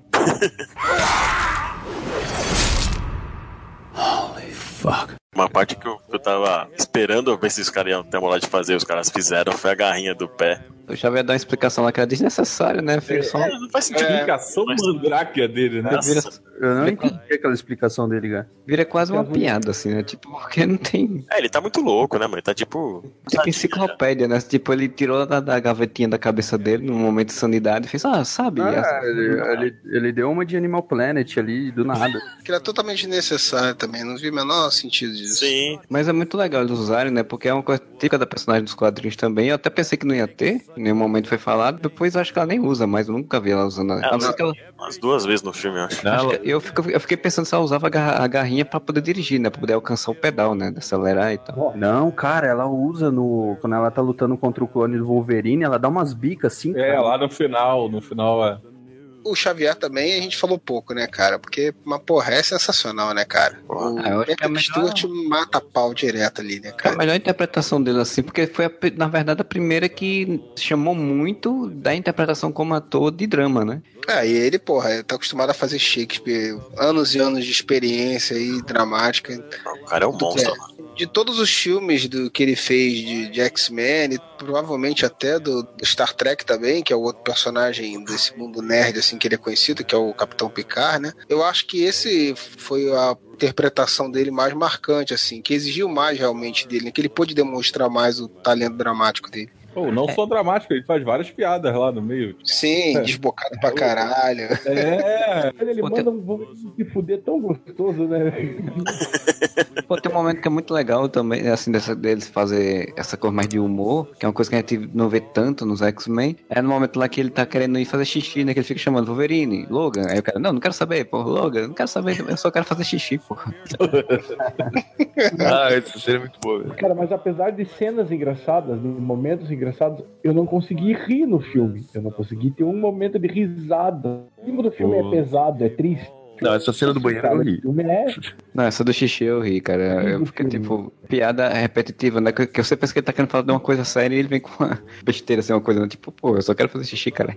E que coragem, né, cara? Tipo, que coragem, que sacada. Porque os dois, né, o Wolverine e o Xavier, estão praticamente no fim da vida ali, né? Desde o começo do filme. E o Wolverine tá morrendo com. Envenenamento. pelo próprio esqueleto, né? De adamante, pelo próprio adamante. Que é quase uma referência como se ele tivesse um câncer, alguma coisa assim. Então, tipo, é. É. o cara que tem fator de cura, mas que tá sofrendo uma espécie de câncer. E o cara que é o maior telepata do mundo que tá com Alzheimer, cara. Isso é muito inteligente, sabe? Você. É. As doenças deles são referentes exatamente a, aos poderes deles, são alusões aos poderes deles. Essa sacada do, do- da doença, principalmente do Xavier, acho que foi uma- a melhor sacada que tinha. Os quadrinhos usam um pouco até esse negócio de doença, né, dos super-heróis, mas o, o do Xavier foi muito bom, porque, porra, até o cara fala, né, o Donald Pierce fala lá no início, você tá sabendo que ele virou uma arma de destruição, destruição em massa, né, porque, tipo, o cara tem a mente mais poderosa do, do- do mundo e tá com um problema tão humano, né, que é o Alzheimer, ou, ou até o outro fala degeneração, ou, ou alguns outros nomes de doença, mas, tipo, uma doença mental degenerativa, que é uma coisa tão humana, né, tão simples, assim.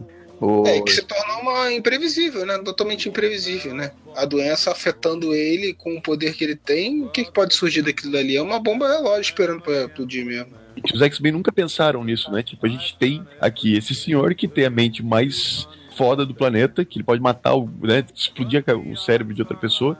Cara, ninguém pensou. E quando ele ficar velho e ele puder perder o controle dos poderes, ter uma doença, que é normal, né, cara? Ele tem 90 anos do filme, né? Então, ninguém pensou nisso. Todos os X-Men morreram por causa disso. né?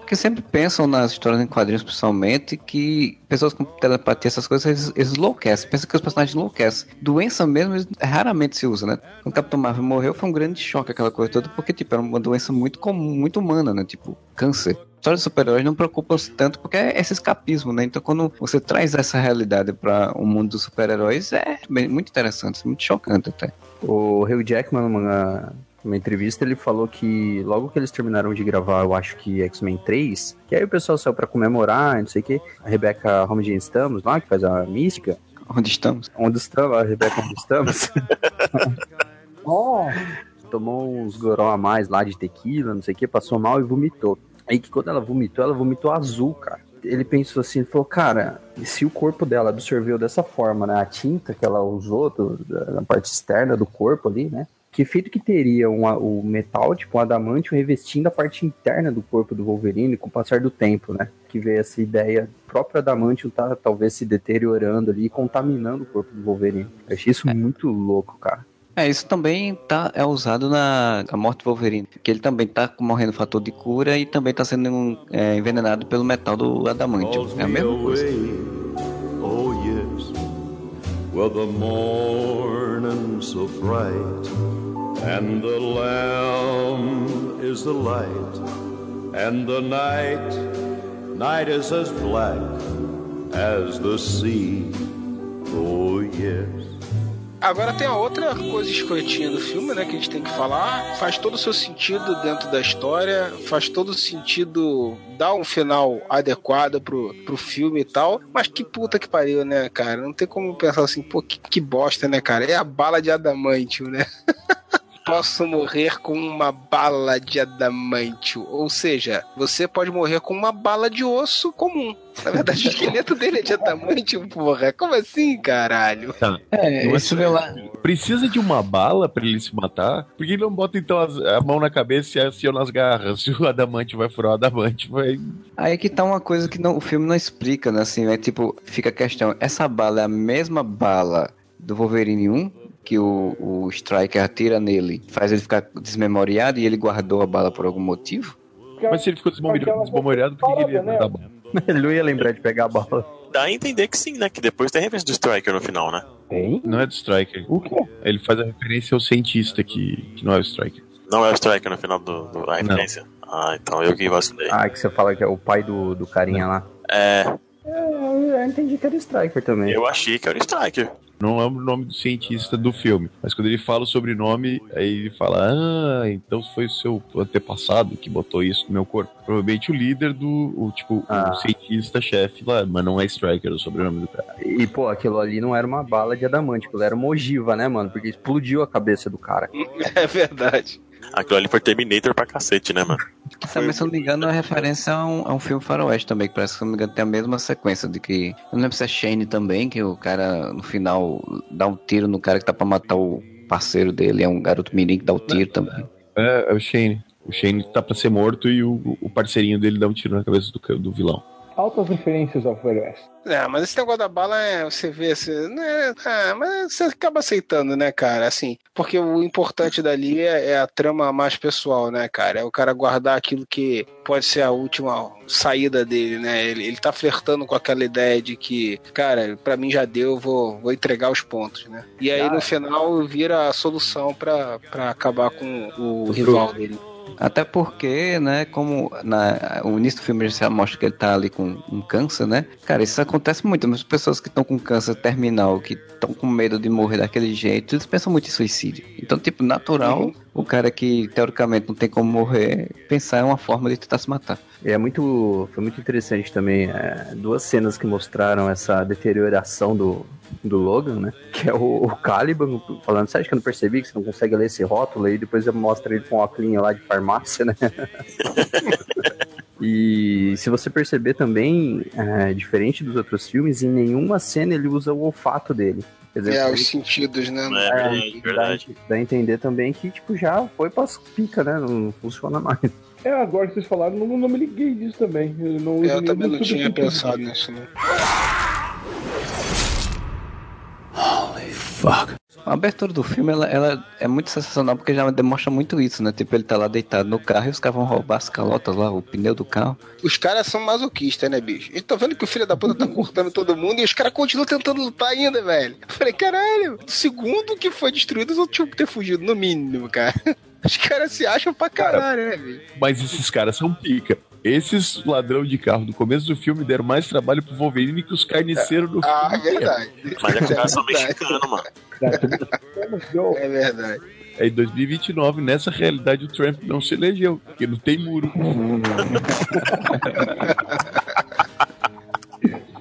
Os mexicanos colocaram o muro abaixo no tapa ali, velho. E protesto de taxista também não resolveu nada, que o Uber tá lá.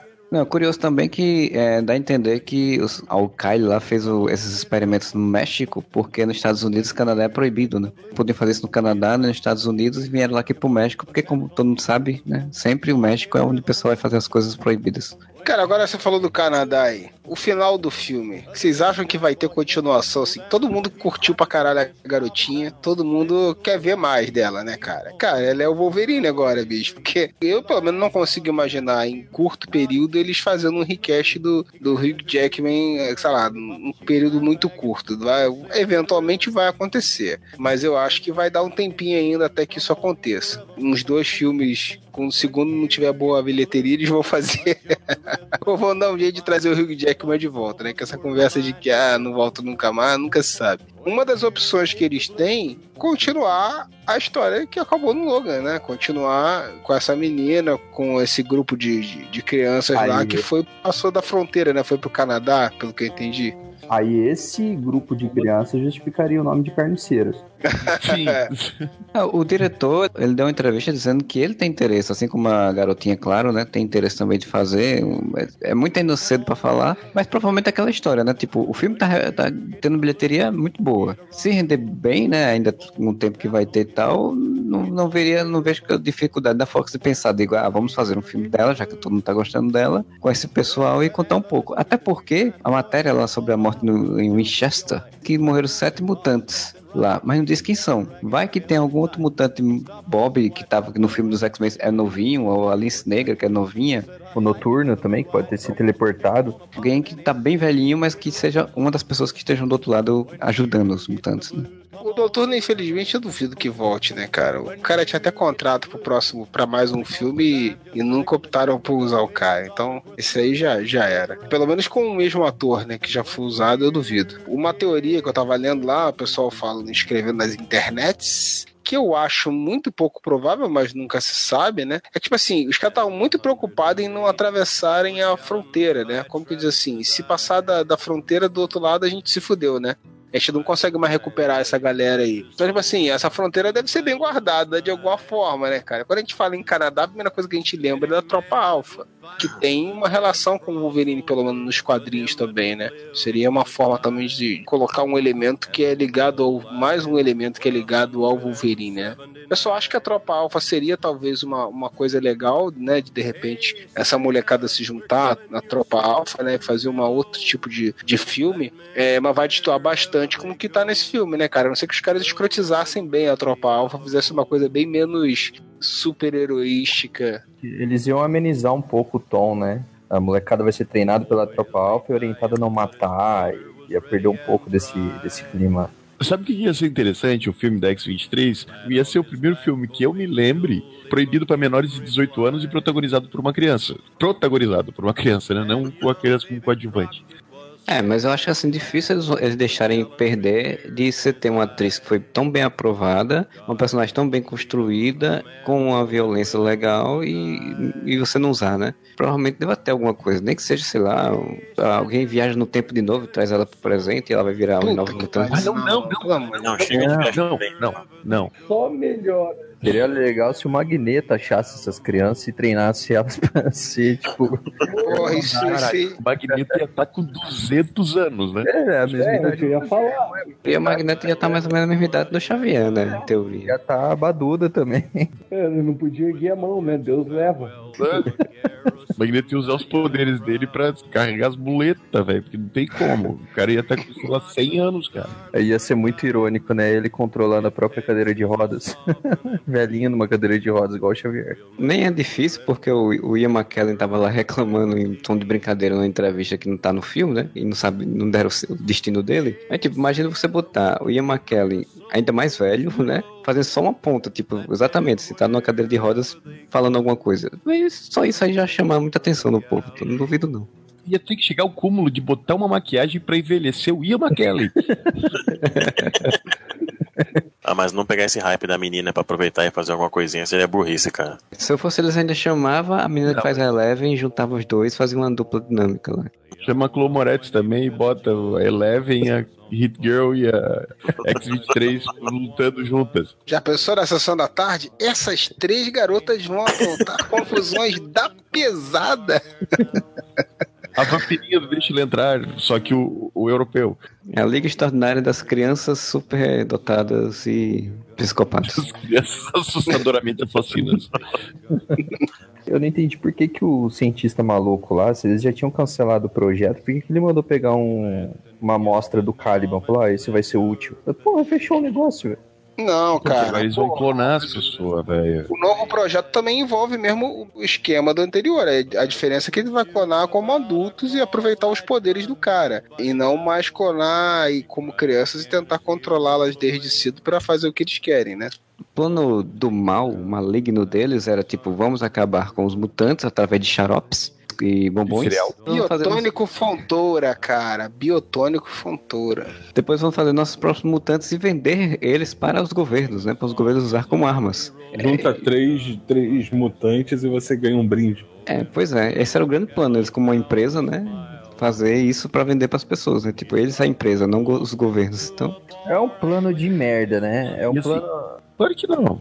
É genial. Como genial? Velho, o Striker tá tentando matar os, os mutantes desde o, desde o segundo filme do Jackman, não conseguiu. Esse cara, ele usou Kellogg's como arma. Ele botou um tigre lá, né? cara? Aí o comercial é o contrário, né? Tipo, tem um monte de tigres e tem um garotinho. Desperta o humano que existe em você.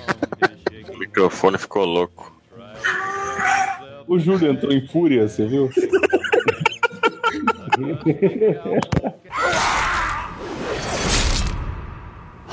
fuck. A explicação que tu falou ali do lance do Caliban, né? A primeira versão do projeto provavelmente é a versão clone estilo Albieri, que é o que faz o clone neném, o clone nasce da barriga da mãe. É o clone que existe de verdade. E daí eles criaram a versão clone quadrinhos, que é gente, o clone já nasce grande, cara. Não É. só grande, como já nasce grande e recheado com adamante. Não, entendi. Mas a ideia de merda é o seguinte: os caras passaram décadas tentando elim- eliminar os mutantes. Eles conseguiram. Deram o Sucrilhos batizado lá e matou, beleza. Agora, o que, que a gente faz? A gente vai pegar o gene desses caras que a gente tentou matar pra construir um exército de mutantes que um só pode estripar um exército inteiro pra gente tentar controlar. Não dá certo, cara. É a mesma merda que a gente tá dando autonomia eles tá robô e inteligência artificial hoje em dia. Não dá certo isso aí, Ah, né? mas se, se na vida real a gente só tem ideia merda, por que não vai ter no filme? A humanidade só tem ideia merda. Aquela velha história, né? Tipo, pra fazer armas, os caras criam bombas atômicas que destroem cidades, né? Então, tipo, Exatamente. Tá condizente, então. É porque o lance é que os mutantes seriam armas vivas, né? As empresas querem ter o monopólio das, ba- das armas vivas. Por mais que essas armas possam matar todo mundo, é a mesma coisa bomba atômica. Como o Modeste falou uma vez que ele tinha medo porque no mundo hoje existe armamento atômico suficiente para explodir o mundo 17 vezes. Eu disse, foda-se, basta uma, né? Foda-se se eles podem explodir o mundo, pelo menos é meu, entendeu? depois no final ele vai dizer o que que eu fiz, o que que eu criei. É, É, mas no caso de uma arma de uma bomba atômica, o cara não vai jogar uma bomba atômica no país dele mesmo. Mas se o cara perde o controle um mutante psicopata, A bomba atômica é roubada e os, o cara nunca assistiu o seriado, o filme de 24 horas. 24 horas, porra. A bomba nos arredores de Los Angeles, Los Angeles sofre, não sofre nada, lembra? Lembra? Sim. Ele tava. Ele, ele, ele, Não, ele depende. vê a bomba explodindo. Não dá pra fazer um omelete sem quebrar os ovos, cara. Então, foda-se. Os caras vão tentar de tudo que é jeito, bicho. Pois então a gente vai indo para o nosso encerramento desse podcast e aí eu queria que cada um destacasse aí uma cena do filme do Logan, dissesse aí porque ela é a- é a mais interessante ou pelo menos uma das mais interessantes para você. Queria começar com o Fernando. Ah, eu fico com. Logo no início, quando ele tá lá na sua vida de motorista do Uber e chegam os taxistas pra poder, pra poder depredar o, o- carro dele. de cano. É, os taxistas chicanos. E aí ele fala assim: deixa o carro, cara, deixa o carro quieto. E os caras ficam lá, sacaneiam, ele dá um tiro, zoom. E aí, porra, cara, ali ele, ele libera e- e deixa, deixa claro o que, que o filme vai te mostrar. Porque ali pra frente é, é aquele, aquela violência gráfica total, assim. Arranca membro, mete garra na cara, faz tudo. É, você vê como uma cena de abertura é importante, né? Tipo, a cena de abertura disse que ele tava querendo uma vida pacata, viver só a vidinha dele e as pessoas não estavam deixando. Pois é. Zenon. Eu acho que aquela cena da X-23 saindo do galpão, né? Cabeça do cara e tal. Você vê que o próprio o Donald lá, ele, ele sabe do potencial da menina, que ele, ele, fala, ele fica, não, não, não. As pessoas em volta não, não entendem o porquê daquilo e as, a mina solta as garras, começa a matar. E aí o Logan, holy fuck. Tipo, a partir daquele momento que ele entende, né? Cara, realmente, é, ela é uma mutante, ela tem os mesmos poderes que eu, e aquela mulher tava precisando de ajuda, e é a partir daí que começa a se desenrolar. Então, acho que foi uma cena bem importante, assim, que eu gostei pra caramba. Ah, cara, a gente já citou uma porrada aí, né, cara? É difícil escolher uma. Eu queria, não é nem de longe uma das minhas cenas favoritas do filme, mas eu acho que como a gente não falou disso, eu gostaria de enaltecer o único cara que passou pela vida do Wolverine comum e saiu vivo pra contar a história, né? Que foi um médicozinho que ela levou o cara no médico. Esse foi o único sobrevivente, né, cara? E o cara, não, eu quero estudar. Parecia até aquela mulher do que fez sexo com o Astro, né? Eu quero estudar, eu não sei o que, né? Lembra do trote do, do ET que fazendo sexo com a mulher pelo telefone? Hum, não. Porra. Ninguém pegou essa. Não conhece o Astro, cara? Que isso? Que absurdo. Eu quero ele estudar, não sei o que, bababá, e no final das contas o cara, o cara falou, ó, cara, fica na tua aí, obrigado tal, mas, cara, tu se mete aqui não, tu vai se fuder junto. É o que acontece com todo mundo, né? Esse aparentemente passou impune, o último sobrevivente aí. Que gostaria de Agora- deixar claro que nem o coitado do atendente Da da lojinha. lojinha de conveniência se, Se fudeu também. Se fudeu. Ele morreu, aquele cara lá? Com certeza ele se fudeu. Não, cara, agora sim, destacar as cenas, cara. Essa, é, pra mim é, foram todas as cenas de interação do, do Logan com o Xavier.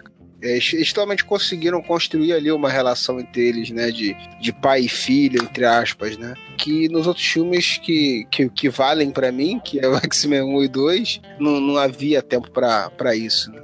Cena que eu queria destacar, que eu achei no cinema uma das mais bonitas do filme inteiro, bonita, bem feita, e que depois eu fui ver que na- nas internets acabaram problematizando essa cena por questão religiosa.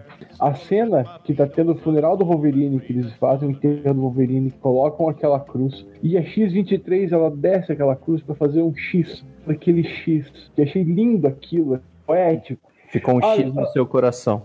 Ai, caralho. Agora tem gente da, da comunidade evangélica dizendo que aquilo é uma forma do diretor colocar o seu ateísmo, dizendo que a figura de Cristo não significava nada pra ela nem pros mutantes, e quando ela vira aquela cruz, ela tá dizendo que os X-Men são melhores do que Jesus. Por que, que uma pessoa evangélica, temente a Deus, tá assistindo um filme de um cara que retalha pessoas? Justamente isso, mano. Tipo, mano, não, não, não, cara. Você não tem que ver esse tipo de filme. Não pode, não. Não, não, Não, não, não tinha mais ingresso pra ver 10 mandamentos? não, não. É, Me tem que merda. perguntar qual é a sua religião. Ah, não, esse filme não é pra senhora. A, a censura não é mais por idade. A classificação indicativa vai ser por religião. Ah, não, mas ele vai pagar com o dízimo, aí tá beleza. Já aí entrou, na, Polêmica! entrou, entrou já na faixa proibidão do podcast agora? Já estamos. Não, mas ah, voltando ali. Será que o Malafaia vai pedir boico- boicote da Fox, igual ele pediu da Boicote, Disney? lógico. Conseguiram problematizar essa cena que é tão bonita, velho. Eu não vi ninguém Então, reclamando disso, cara. Eu não sei quem anda sendo seu círculo de amizade. Não, não, eu não, não, Quem não foi vou- os bolsominions que trabalham aí? Não sei. Eu fui saber disso por causa de um bolsominion, que o Nando Moura falou isso no vídeo dele. Então, uma, uma referência justamente a uma capa clássica que tem o Sim. Wolverine preso numa cruz, como um X ao invés de uma cruz, né, de Cristo, que é, que é justamente a HQ que os carniceiros arregaçam com ele, né, cara? Que é, Que ele é crucificado. é um Carniceiros são úteis, né? Ele é xissificado. Ex-ficado. Mas eu achei uma cena bem emblemática também. Tipo, aquilo não é apenas a morte do Wolverine, é a morte dos X-Men, cara, como um todo, né? Cara, e Acabou, acabou, é aquilo, tá enterrado, já era. É a quinta vez que o Xavier morre no cinema, né? Pelas minhas contas. na, pelas minhas contas, é a primeira, porque eu só considero X-Men 1, 2 e esse filme. Ah, é, o 3 você não É conta. É, não, eu não vi, não. Não tá na sua cronologia pessoal. Só considera X-Men 1, 2 e a animação da década de 90. É, até a animação, mais ou menos, mais ou menos. não, era, é legal, é legal, eu gosto. considero X-Men 1 e 2 e o jogo de fliperama. Era foda o jogo de fliperama. Pô, dá pra jogar O, seis. o, o, pensei no outro, no, no Children of the Atom, que é o de, de, de porradaria dos X-Men. Não, também, não. também é maneiro, também era maneiro, também era maneiro. Berserker Barrage! Vai doendo. Ah, cara. Tem muita cena boa no filme, mas eu fiquei bem feliz e contente com a violência e sanguinolência, enfim, liberada do Wolverine. A cena Que anuncia um filme do Wolverine dirigido pelo Eli, o, o, o, é? Eli Roth. O Duende vai ter um filho. Nossa, Não, ia ser uma merda. Ia ser uma merda. Esse cara não sabe porcaria nenhuma. Ia ser um troço Ah, igual, é horrível. enfim, a Tá cena bom, que eu. o Tarantino dirigindo. O Scorsese dirigindo. Clint Eastwood dirigindo. Todos esses Não. juntos. Todos esses juntos. É, um. O filme ia ter meia hora. Eu achei legal porque, sabe quando você, você vê que o cara tá se, se realizando gravando um negócio que ele, tipo, não gravou nos outros filmes? E, tipo, ele dá aquele grito de, tipo, ah, caralho, eu tô matando. Uma cena marcante dele que é ele se despedindo do Wolverine, cara, e sentando a, a garra em todo mundo. E É, ninguém falou da, do, do- da vitamina de espinafre, né? o espinafre do papai. Eu vou injetar o DD na minha veia pra ver se dá a mesma coisa. O DD de limão. É, foi outra parada que foi meio. Foi meio. Ah, é o suquinho Gummy lá, ele fica muito louco e uma bateria nova de por 15 minutos aí no filme. E corre mais que carro, né? Aí ele que- volta à juventude, né? Fora que o negão lá deu um tiro de 12 no olho do Wolverine clone lá e não morreu, né? Mas ele é adamante. Não tem osso, cara, entre o olho e o cérebro. Mas e daí? O cara ficou no osso e regenerou com o Humberto Ramos?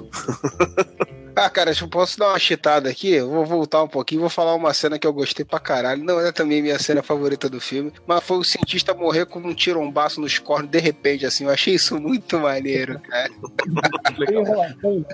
Isso foi tipo o Indiana Jones é, é, Not Homem for Kids, Not Safe. Ah, é? Ah, é, o plano é esse, é? Ah, entendi. Ah, pô. Cara, ele tá dando o discurso dele. Porque meu plano era esse, assim, assim, deu tudo certo. Puf! Foda-se. Foi aquele final do, do filme do Deadpool que eu falei, melhor tiro na cabeça é a melhor coisa, cara. Como eu não tinha assistido o Doutor Estranho, pra mim, melhor filme, resolução de filme é tiro na cabeça, sempre funciona. Essa é uma referência ao podcast antigo, gente. Vocês não vão entender, mas eu falei isso no podcast antigo. Enfim, quis falar. Vão entender sim, é só voltar lá no, no Prêmio Areva e escuta o Prêmio Areva 2016. Não faz tempo assim, né? né? O podcast é o fim do mundo em 2012, que o cara tem que. Vai lá, curte e compartilha. Isso, É. vamos fazer os repostos. Assina o canal. A cena que eu mais gostei, cara, as cenas todas são fodas e eu concordo com o Júlio que a melhor parte de, de tudo do filme é a interação entre os personagens. Então eu vou citar a cena que a gente vê o Xavier pela primeira vez, cara, quando ele entra naquele container e tá o Xavier lá andando com aquela cadeira de roda, falando as aleatoriedades sem sentido nenhuma, doidaço. É engraçado, porque ele tá falando umas coisas aleatórias, é triste pra caralho e é meio chocante, né, velho? Porque tu não espera ver o Xavier naquele estado tão, tão triste, né?